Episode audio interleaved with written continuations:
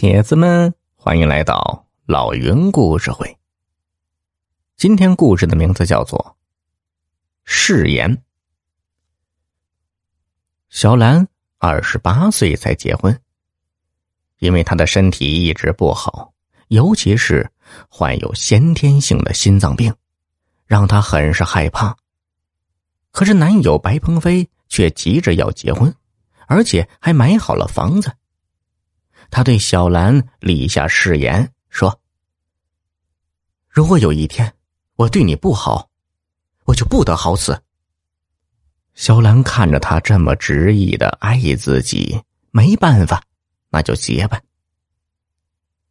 他们的房子虽然便宜，但是离市区很远。白鹏飞的银行工作又很忙，所以每天回来的时候啊都很晚。这一天。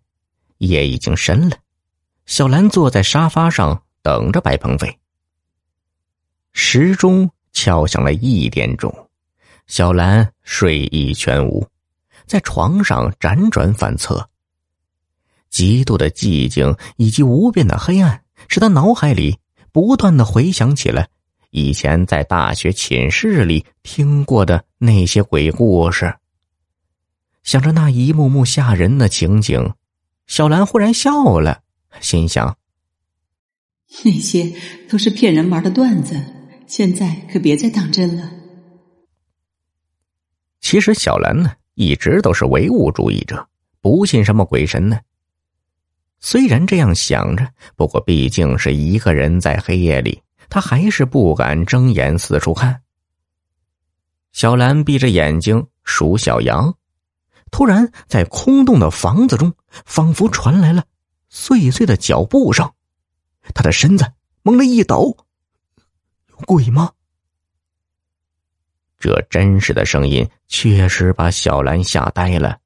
他把自己缩成一团，躲在床上，轻耳细听，绝对没错。那脚步声还由远及近，最后在床前停下来。小兰此刻是真不知道该怎么办了，她像鸵鸟一样缩成一团，把脑袋蒙在被子里，不敢叫，更不敢动。突然，她觉得身上凉飕飕的，身上的被子被什么东西给拿开了，一阵阴风向她脸上吹了过来，她再也控制不住自己，失声惊叫了起来：“老婆，你干嘛呢？”是鹏飞。小兰睁开眼一看，原来是自己的老公站在床前。她仿佛溺水的人抓到救命草一样，猛地扑到白鹏飞怀里，大叫道：“老公，有鬼！”啊，有鬼？哪有鬼呀？白鹏飞向四周望了一眼，老婆，你又听什么鬼故事？做梦了吧？原来是虚惊一场，事情就这样过去了。几天后，小兰下班回家时碰见了邻居大姐，忽然发现她看自己的眼神中好像有一种很怪异的目光，不知道为什么。晚上，白鹏飞又没有回来，小兰无聊的按着遥控器，刚好电视里放着鬼片，画面一闪。又把他吓了一跳。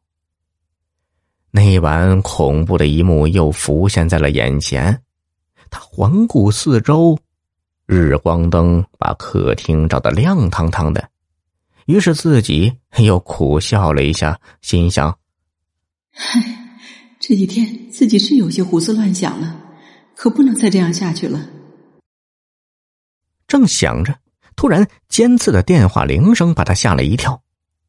拿起电话，但是对方没有回应。喂，喂，怎么不说话呀？对方还是静默一片。小兰生气的把听筒放下，说了一句：“现在的人都这么无聊吗？”余怒未消，电话又不合时宜的响了起来。他怒气冲冲的提起话筒，吼道：“你是谁呀？”如果再不出声音，我就骂人了。